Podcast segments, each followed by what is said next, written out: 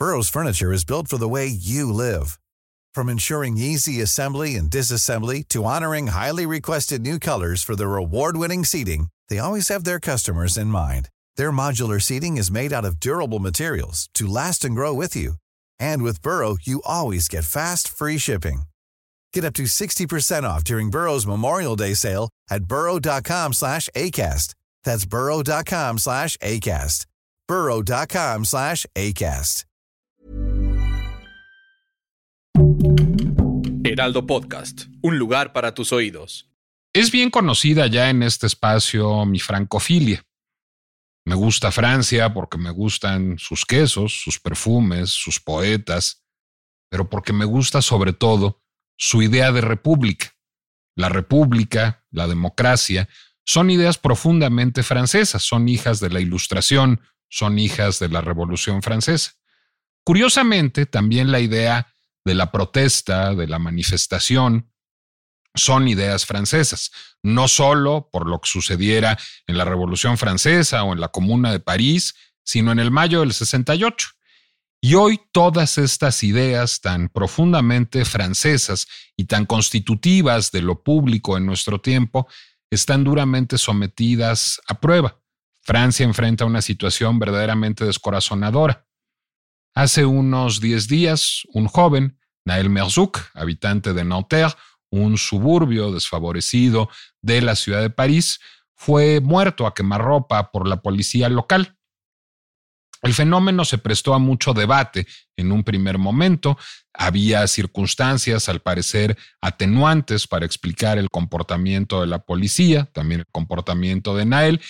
Y de pronto apareció un video, un video grabado por un testigo presencial que mostró que este fue pues un asesinato a quemarropa y peor aún que una reciente reforma legislativa autorizaba a la policía a disparar sobre los, eh, pues, los ciudadanos que resistieran un, un arresto en Francia.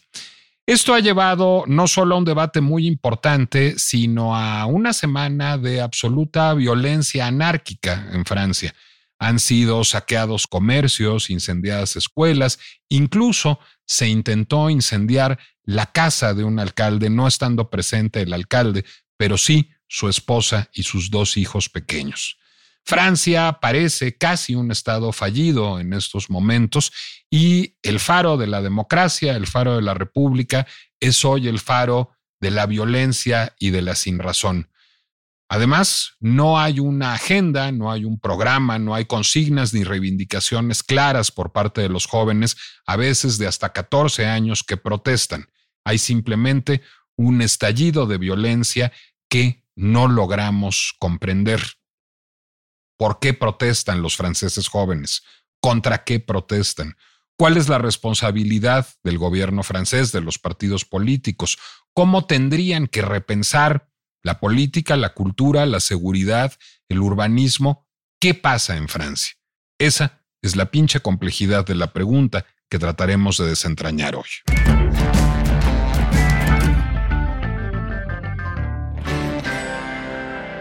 ¿Cómo están? Soy Nicolás Alvarado. Me da mucho gusto darles la bienvenida a un episodio más de La pinche complejidad, el podcast de El Heraldo Podcast que busca complejizar temas de por sí dificultosos, que busca encontrar todas sus aristas para tratar, si no de comprenderlos mejor, cuando menos de comprendernos mejor. Y en este caso, bueno, pues las preguntas, como quedó claro en la introducción, son múltiples. No entendemos muy bien qué pasa en Francia. De hecho, no parece estar muy claro ni siquiera para los franceses a estas alturas, pero hay algunas hipótesis que nos permiten empezar a trabajar y una de ellas es la hipótesis de en dónde está sucediendo esto, en dónde están sucediendo estas violencias policiales, en dónde están sucediendo estas violencias juveniles, cuál es el escenario de estas alcaldías, de estas escuelas, de estos comercios vandalizados y este escenario son las banlieues. Y estoy diciendo la banlieue, que es un término francés, porque la banlieue no es para nada lo mismo que los suburbios y no es tampoco lo mismo que lo que entendemos en español por la vivienda de interés social, aunque participa de ello también y tiene mucho que ver con cómo se desarrollaron las ciudades francesas y particularmente la ciudad de París. Todo el asunto de Naelem comienza particularmente en un suburbio de París, en una banlieue de París que es Nanterre. Bueno, el asunto es, recordarán quienes conozcan París o quienes hayan visto fotos de París, pues tenemos el París de Haussmann, este prodigio de el urbanismo en donde hay una ciudad que tiene una traza perfecta y que tiene una estética uniforme y que es poco susceptible de modificaciones, que tiene una unidad urbanística y estética. Eso hizo que París creciera hacia los alrededores, hacia la periferia.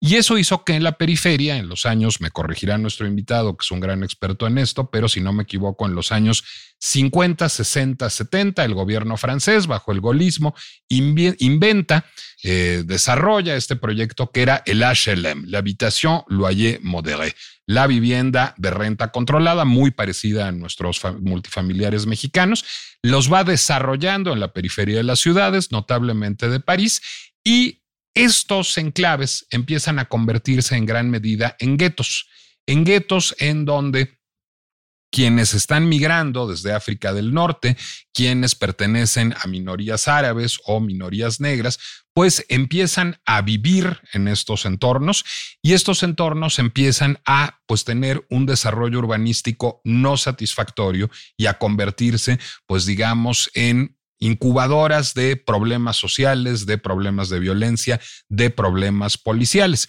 Entonces, ahora leyendo, escuchando, me he dedicado los últimos días pues a frecuentar medios de comunicación franceses, a frecuentar Le Monde, a frecuentar Libération, France Culture, France 24. Bueno, un poco lo que escucho de los periodistas, los académicos franceses, los alcaldes de ciudades franceses, es este fenómeno de la banlieue, del suburbio guetoizado, desfavorecido, sin una policía de proximidad, sin políticas públicas adecuadas, digamos, para generar bienestar, que se vuelve una gran incubadora de ira dirigida a un Estado que no está logrando satisfacer a toda su población. Y como la pregunta es fundamentalmente urbanística y este programa, este podcast es la pinche complejidad, decidimos darnos a la tarea de platicar con probablemente el hombre que más sabe de urbanismo en Francia y que ha tenido unas propuestas verdaderamente revolucionarias en la materia, pero que además para nuestra inmensa fortuna habla español porque es de origen colombiano. Carlos Moreno es profesor de la Universidad París 1, Panthéon Sorbonne, es matemático, curiosamente no es urbanista, pero a partir de su estudio de los sistemas complejos derivó al urbanismo. Ha sido asesor de la alcaldesa de París, San Hidalgo, a lo largo de muchos años. Ha desarrollado un concepto que ha sido muy comentado en el mundo entero, que es la idea de las ciudades de 15 minutos, una reconcepción del espacio urbano para dotar de servicios y de infraestructura a los habitantes de cada barrio de una ciudad a tan solo 15 minutos de proximidad y es alguien que creo que nos estará arrojando luz sobre la pinche complejidad de lo que sucede en Francia. Carlos, ese diagnóstico que yo derivo del consumo de medios y de papers franceses recientes es correcto. Estamos ante un problema de la banlieue y de la banlieue ghettoizada. Buenos días, eh, Nicolás. Muchas gracias por esta invitación. Un placer verte eh, de nuevo e, e intercambiar. Eh, respecto a lo que has comentado, eh, tienes razón hablando de la banlieue, que no se puede confundir con los suburbios. Creo que esa palabra francesa es intraductible y por sí sola es un objeto de estudio, por lo que representa, como lo has igualmente evocado, una construcción urbanística de los años 60, 70, eh, que eh, se tradujo por esos grandes bloques, lo has dicho igualmente, de hábitat eh, social, entendiéndolo como alquiler moderado, y que generó una gautoización, a su el término igualmente, dado que no solamente era de bajo alquiler, sino igualmente jugó un papel importante en esos años en la avenida de la inmigración que en esa época eh, era necesaria para los trabajos productivos en las industrias que estaban eh, cerca del lugar y eh, con la desindustrialización y el asentamiento generó una segunda, una tercera generación que es de la que eh, se está hablando en este momento. hoy en día, Nicolás, lo que acaba de, suceder, que es una explosión de eh, la cólera después de este eh, asesinato, podemos utilizar ese término, a quemar ropa. Eh, la investigación judicial está en curso, pero hasta la primera ministra y, ha, considerado que el gesto no correspondía a, la situación en sí misma de una amenaza vital para hacer uso de su arma no se trató solamente de un estallido local en Nanterre o en el 92, en el 93, en la banlieue parisina.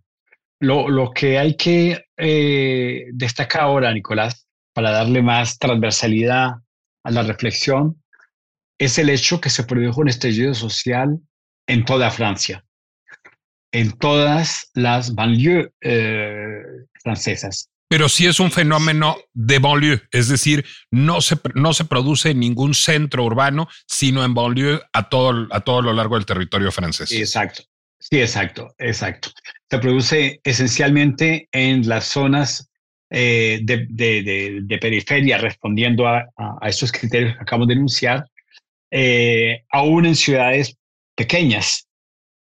Eh, yo estaba ese fin de semana eh, en una escuela de verano que hacemos de la territorialidad, de la ruralidad, y en una pequeña ciudad, Albi, a, a pocos kilómetros de donde estaba, se produjo un estallido de la misma naturaleza, pero es una muy pequeña ciudad. ¿Qué significa esto?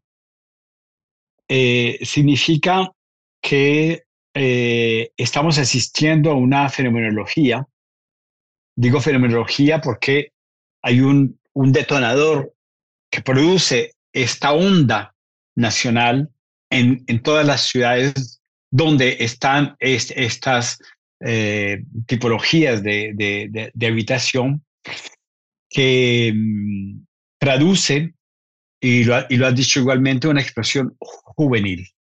Lo que ha pasado es una eh, cólera de una promedio de edad de 17 años, que eh, se tradujo en vandalismo. Y, Nicolás, alguien me mandaba un texto, yo estuve en Chile hace 15 días, y alguien mandaba un texto de una comparación con el estallido social que hubo en Santiago y que sacudió todo Chile, que fue igualmente un estallido de la juventud, una deflagración, porque se tradujo en escenas de vandalismo que aún todavía eh, están visibles, eh, y que sacudió la, la, sociedad en su conjunto, eh, que no es extraña a eh, la, la, elección que se produjo posteriormente de, Gabriel Boric. En Francia, ese estallido social está reflejando algo que existe desde los años 80, que es la desatención de las generaciones que están viviendo en esa tipología de periferia. Déjame detenerte ahí para entender una cosa. Hay un problema de diseño original de esos HLM, es decir, esas banlieues están mal proyectadas urbanística y arquitectónicamente de origen o simplemente los edificios están bien, el urbanismo está bien y faltaron servicios a partir de los años 80. No, es un problema estructural, Nicolás. Tú sabes que estamos hablando de Nanterre, eh, en Nanterre eh, era la zona de tugurios. Las fotos de los años 60 muestran perfectamente los tugurios, las favelas de cualquier ciudad latinoamericana. El urbanismo eh, post-Le Corbusier, por ejemplo, se tradujo en esa zona en Nanterre por la creación en el 1962 del barrio corporativo más grande de Europa, que se llama La Défense. Y allí encuentras la skyline, el Manhattan parisino, aunque es la Défense, es, la, es Nanterre, Puto tres banlieues que se superponen. Y allí se instalaron las grandes compañías financieras, industriales, hasta el día de hoy. Y representa una zona corporativa que moviliza más de 400 mil personas por día.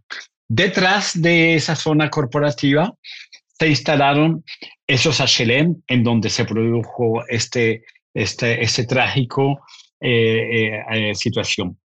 Y en el resto de la zona norte, hasta el barrio 93, la Saint-Denis, se produjo igualmente la erradicación de los tugurios y su transformación en ese modelo que yo no voy a llamar arquitectural, en un modelo de alojamiento. Y yo creo que es el problema esencial. ¿Cuáles son los problemas de ese modelo, Carlos?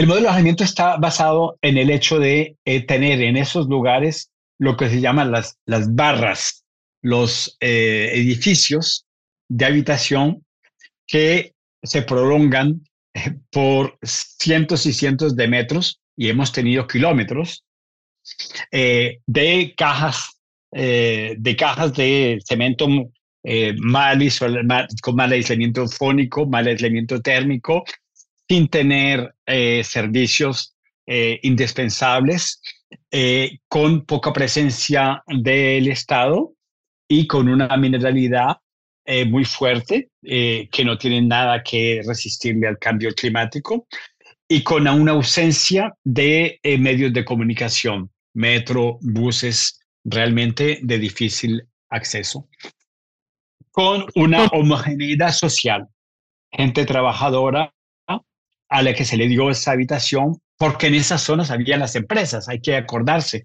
que allí tenías las empresas del automóvil, el Citroën, PSA, Renault o Metalmecánica, que poco a poco desaparecieron y con ellas desapareció el empleo, aumentando el desempleo eh, con una poca integración, porque no hay ninguna mixtura social, y con una juventud que se eh, creció en esos lugares con muy poca eh, educación eh, porque la tasa de desempleo se convirtió en un elemento casi que condenatorio para aquellos jóvenes que después de 17, 18 años, sabes que aquí la educación es pública, eh, laica, gratuita y obligatoria, hasta los 16 años. Después de los 16 años, se convirtió en un desierto intelectual.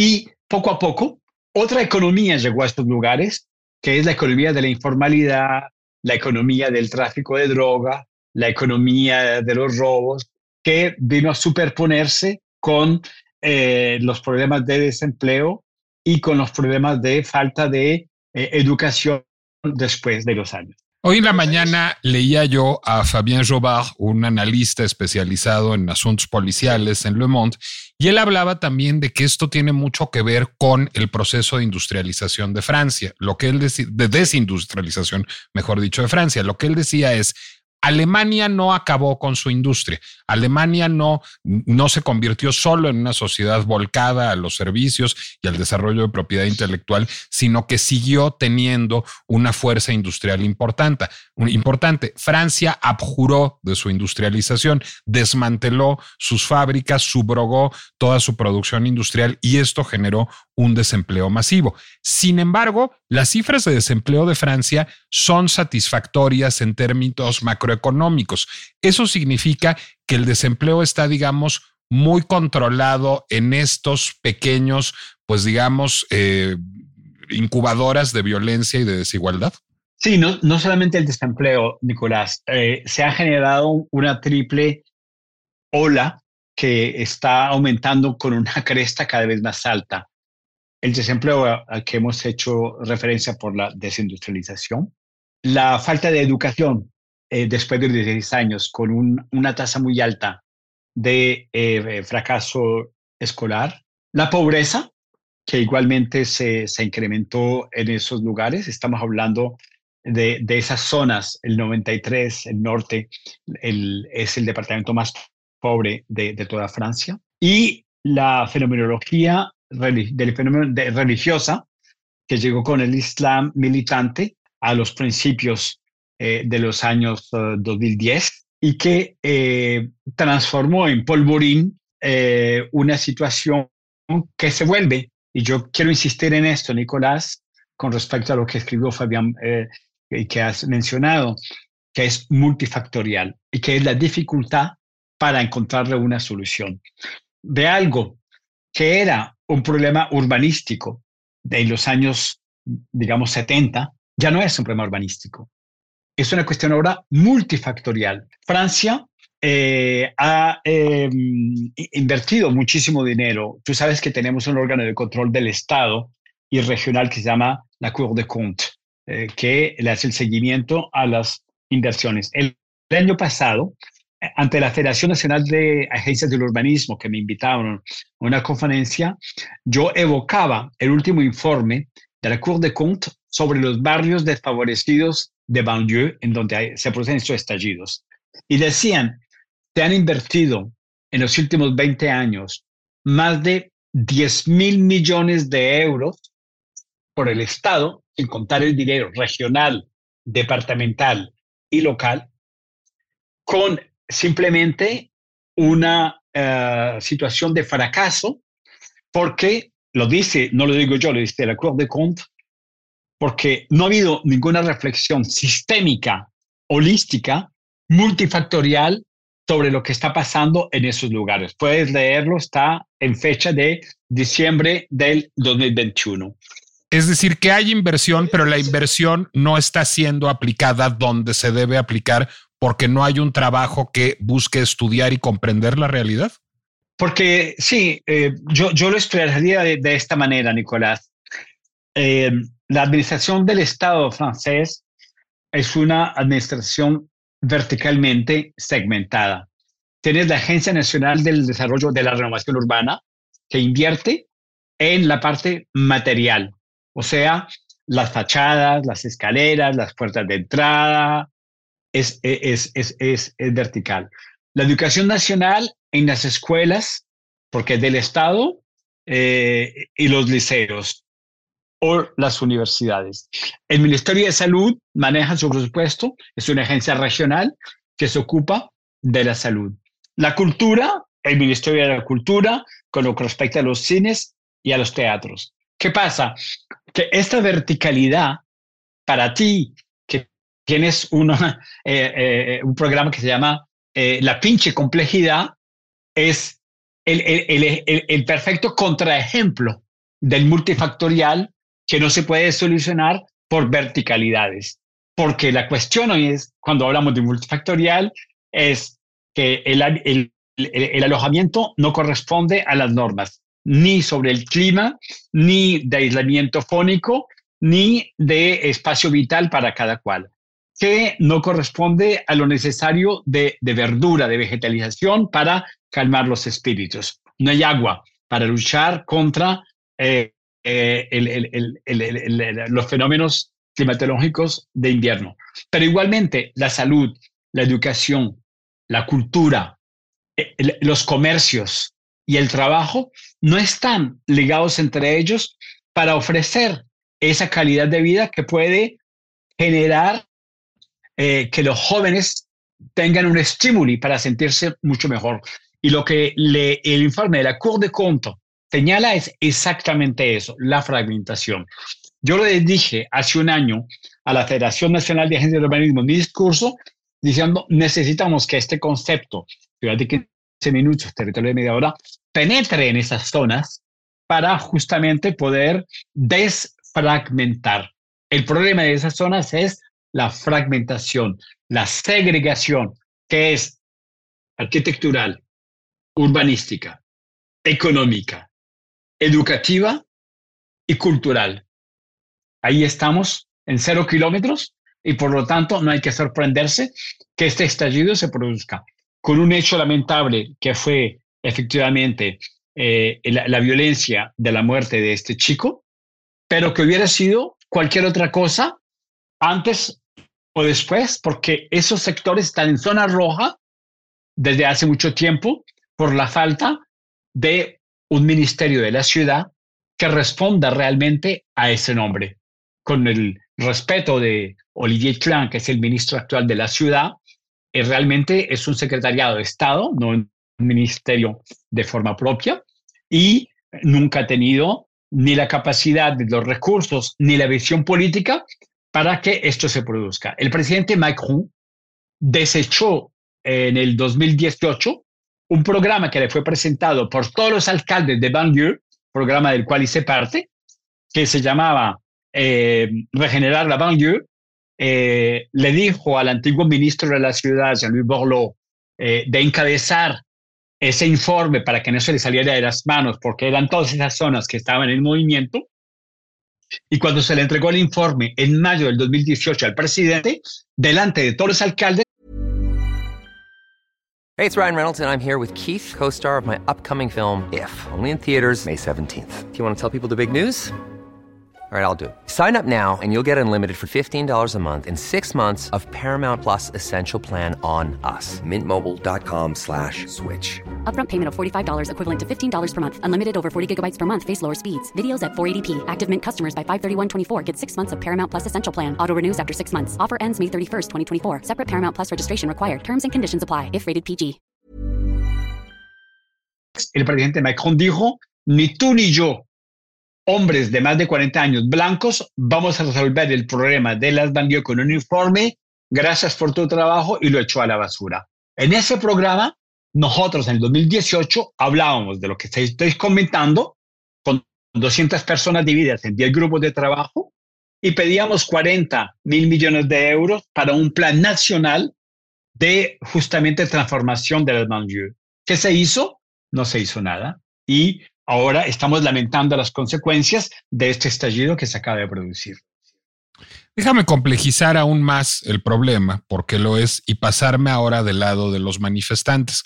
Hablabas de un promedio de edad de 17 años, llegan hasta los 14 años la edad de los manifestantes y también leyendo tanto, digamos, los reportes de las audiencias judiciales que tienen como los contactos que han tenido los medios de comunicación con ellos, no parecen tener muy claro por qué protestan. Es decir, parece haber una inconformidad, un desagrado en algunos, en otros parecen simplemente haberse dejado arrastrar por un fenómeno de masas. Alguno dice, me encontré una camiseta en llamas en la calle y pues se me ocurrió arrojársela a un automóvil o algún otro, otro dice, vi una tienda Hugo Boss vandalizada y yo siempre quise unos jeans Hugo Boss y entonces me llevé dos pares de jeans. Es decir, no hay realmente una organización política militante. Estamos lejos, digamos, de banderas tan claras como las del mayo del 68. Eh, Gili Povetsky dice, por ejemplo, que el mayo del 68 era una revolución de moda. Sí, pero es decir, es una revolución donde hubo un fenómeno de masas y una identidad generacional y un querer pertenecer, pero a partir de consignas y una agenda muy claras. Aquí no hay agenda clara, no hay consignas. ¿Qué es entonces lo que mueve a estos jóvenes si no son conscientes de que los mueve? Reconozco perfectamente tu la agudeza de, de, tu análisis y de las informaciones que tienes en buen eh, francófilo y francófono, que son efectivamente totalmente exactas. Yo los llamo a esto, como me decían mis amigos chilenos hace unos días. Nicolás, estamos hablando en el sentido, tú que eres un amoroso de las palabras, de la semántica, es en, en el estricto sentido de la palabra, es un estallido social. O sea, estallido, estallar, explosión. Este, la, ejecución de este, de, este chico se produce independientemente de lo que él es, de lo que él representa.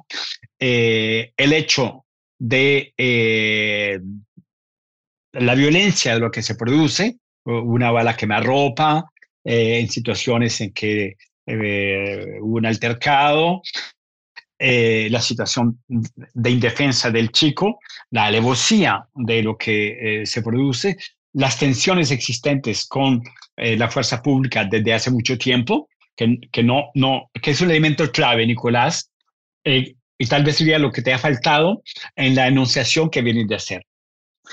Hay, Nicolás, ¿cómo se dice en castellano?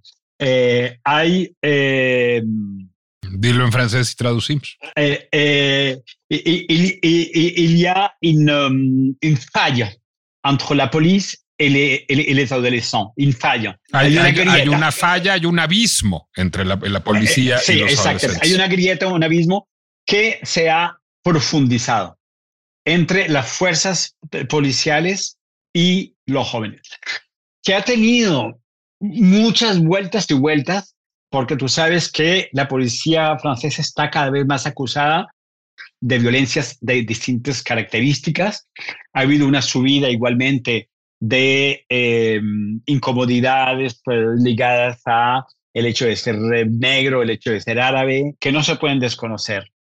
Entonces, esa fractura que se ha creado entre los jóvenes y la policía eh, encuentra en esta eh, eh, eh, en esta situación que, que, mortal una chispa que produce es un estallido eh, Nicolás o sea nadie sabe ni su duración ni tiene ninguna reivindicación particular.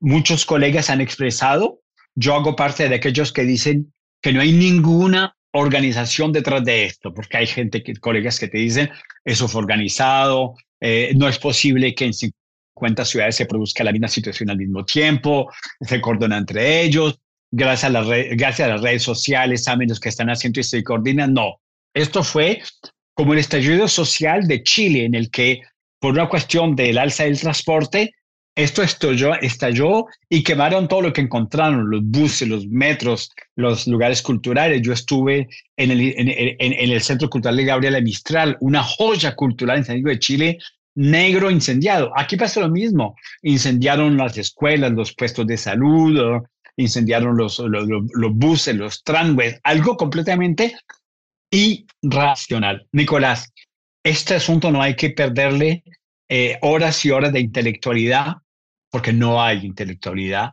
con respecto a esto. Se ha producido el elemento más irracional y más brutal del hipotálamo, de la parte baja del cerebro reptiliano, que es simplemente eh, lo que está frente a mí, lo destruyo. Estamos hablando, eh, Nicolás, de eh, el paradigma sociológico que se llama el paradigma de eh, Abilene. No sé si lo conoce el paradigma de Abilene.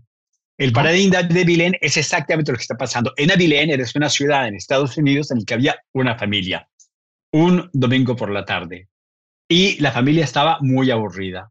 Y una de ellas dijo, vamos a la ciudad más cercana, que es Abilene, a eh, divertirnos en, en, en, en, la feria local.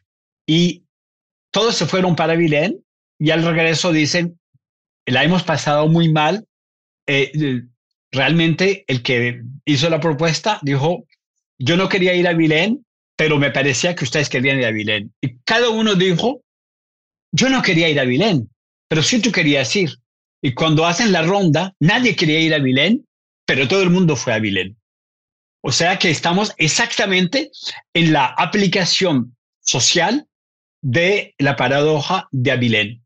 Nadie quería ir, pero todo el mundo lo hizo, porque simplemente fue completamente irracional. Y no hay que perderle tiempo en explicación. Al que hay que perderle tiempo es en qué circunstancias esto va a repetirse. ¿Qué, ¿Cuáles son los multifactores que pueden hacer que su, que su ola explosiva sea mucho menor? Y allí sí eh, hay un trabajo de fondo que no se ha hecho. Una pregunta importante antes de seguir. Tú dices que no vuelva a repetirse. ¿Eso nos lleva a pensar que ya terminó? ¿Podemos pensar que ya pasó el estallido? ¿O tenemos que seguir alertas a lo que pasa en Francia, digamos, de manera aguda, de manera activa? Estamos frente a un río subterráneo que tiene eh, remolinos y que eh, se encuentra con, con la lava que está en fusión a nivel subterráneo. Y aquí ha encontrado este río subterráneo, esa lava, un, un, un hueco por el que sale y explota. Llevamos cuatro días y en el que hay un bajón de este movimiento multifactorial. La presencia de la policía ha sido masiva, más de 45 mil policías desplegados, tanquetas, blindados. Eh, el transporte público ha parado a partir de las 9 de la noche. Eh, y eh, la represión ha sido igualmente muy fuerte. Los jóvenes son traducidos inmediatamente ante el tribunal. Entonces, sí, está, está bajando. Dentro de una semana tenemos el 14 de julio, que es la fiesta nacional. Tú sabes en el francófilo que hay eh, los bailes populares, el decir militar, la educación presidencial. Esto que ha sucedido, Nicolás, puede repetirse en algún otro momento. Acaba de producirse un muerto más ayer, eh, un joven eh, por heridas de un tiro de, de, una, de, una bala de plástico. El joven murió ayer en Marsella. Eh, nadie puede predecir que esto no se repetirá, Nicolás. Nadie puede predecir cuál es la violencia lo que esto produce, de producirse. Pero lo que sí podemos predecir, Nicolás, es que estamos asistiendo a una radicalización comportamental de eh, la sociedad francesa como hace muchísimo tiempo no lo conocíamos.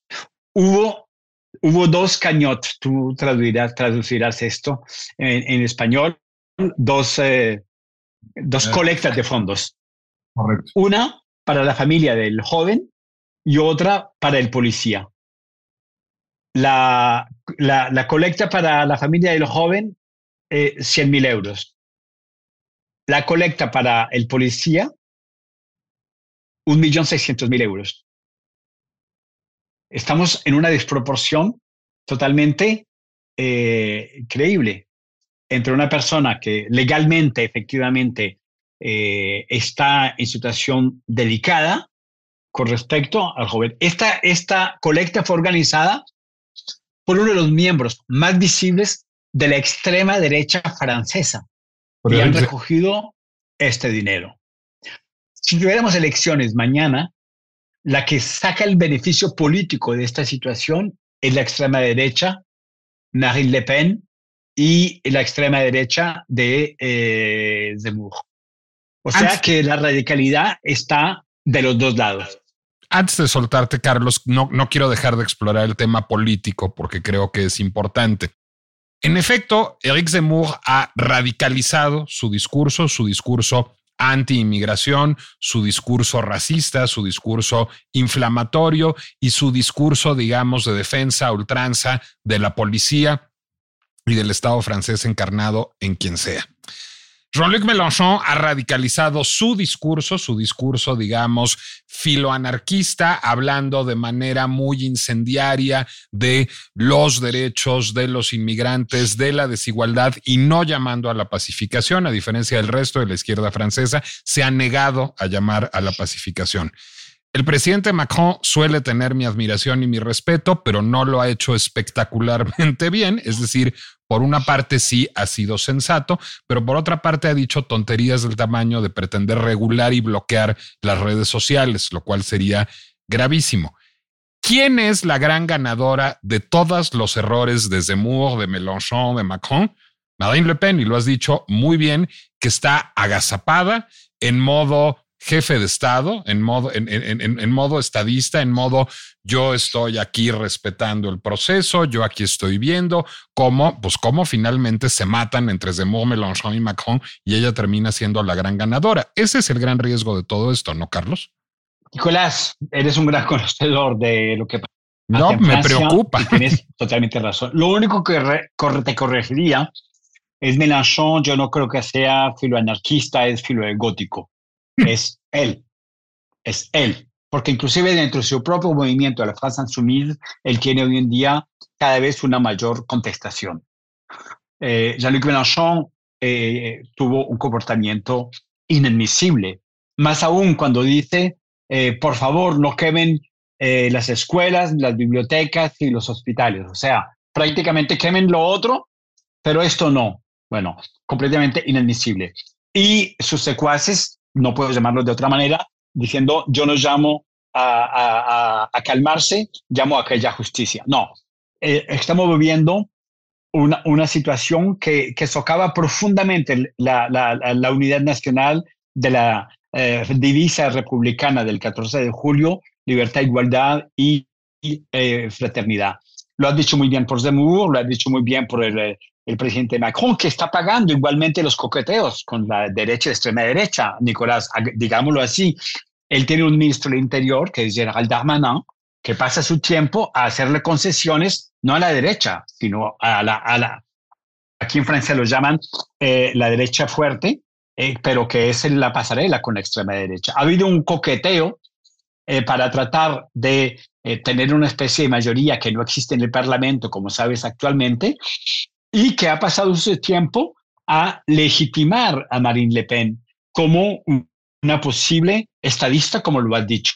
Y realmente, eh, hoy en día, desgraciadamente, hay un solo ganador, y en este caso es una ganadora, eh, Marine Le Pen, que efectivamente no dice nada, pero lo poco que dice confirma su discurso anti-inmigrantes, confirma su discurso eh, anti eh, yo no diría antipobres porque es, es, populista, pero que viene eh, reivindicando el orden republicano alrededor de la fuerza policial como eje de eh, lo que sería restablecer la autoridad.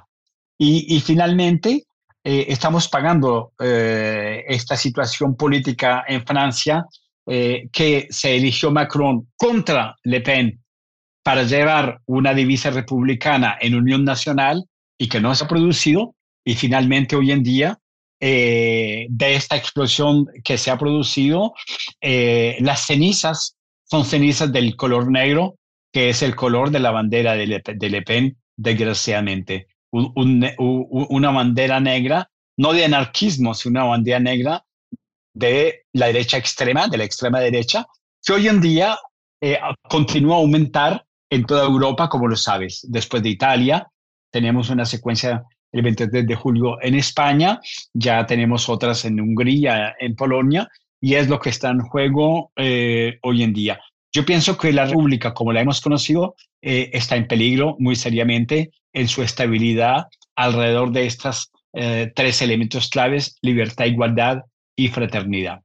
¿Qué necesita la República? ¿Qué necesitan hacer el presidente Macron y la Asamblea Nacional hoy, ya? Mira, necesitamos una política de unidad nacional que respete eh, igualmente eh, el voto anti-Le Pen, que deje de hacerle el juego a la derecha hacia la derecha. Tú sabes que la próxima ley, después de la jubilación que Macron iba a votar, digo iba porque ya no se sabe muy bien, es la ley de la inmigración eh, realmente eh, eso hace parte de ese juego eh, de estar corriendo detrás de la extrema derecha para mostrarles que somos mejor que ellos.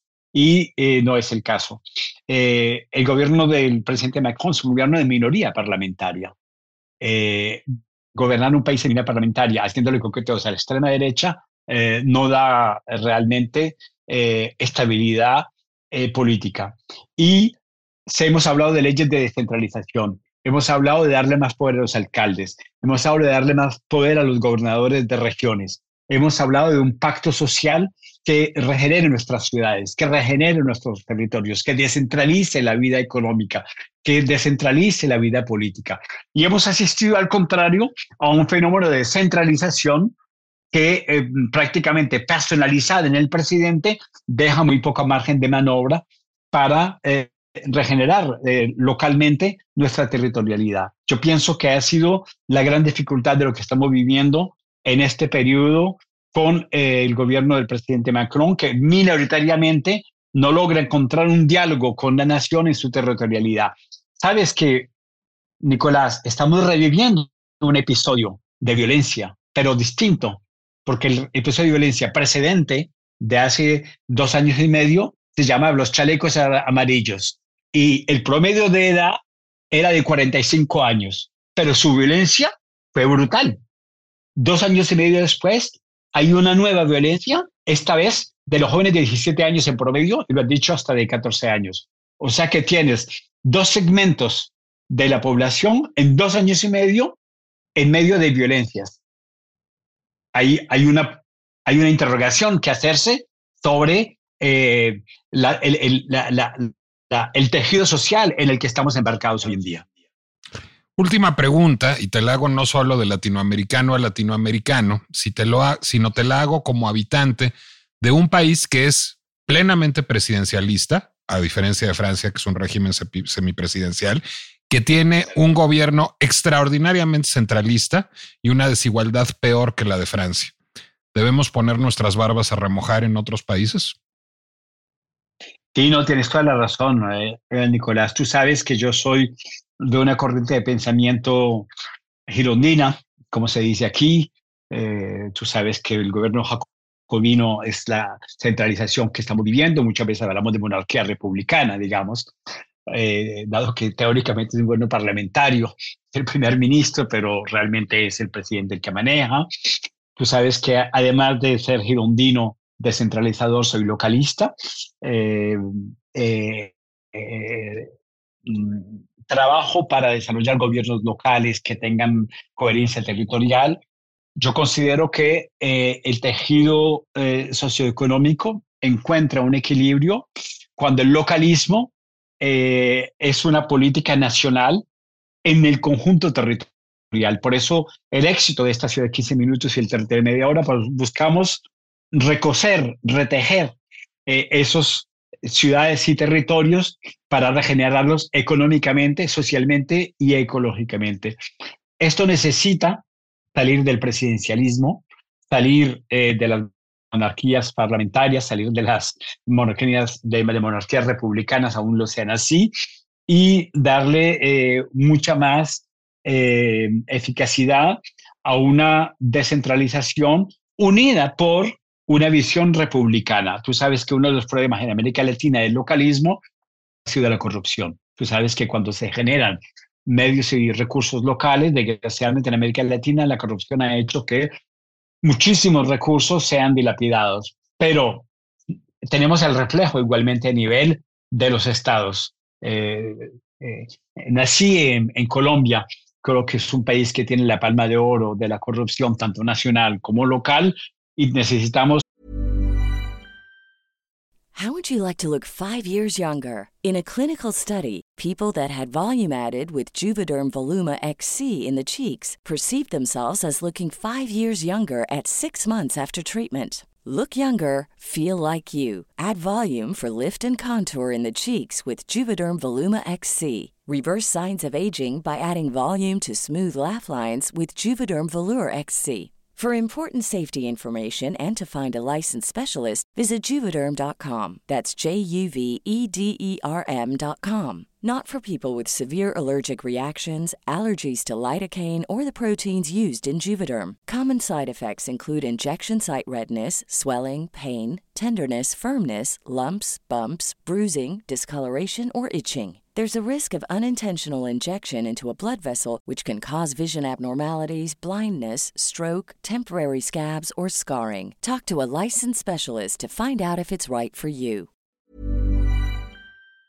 Hoy en día, eh, barrer esas eh, fuentes de, de, de, mentales de corrupción, porque es considerar que los recursos del bien común te pertenecen a ti y a tus amigotes y que cuando eh, has sido elegido a un puesto público, son los años en los que puedes enriquecerte. Mucha gente lo hace así, estoy elegido cuatro años, cinco años, como alcalde, como legislador, tengo cuatro o cinco años para enriquecerme y, eh, y es lo que produce esta descomposición a la que asistimos eh, en América Latina. No es el caso en Francia, no estamos, hay tal vez cierta corrupción, pero no tiene nada que ver con lo que estamos hablando en América Latina.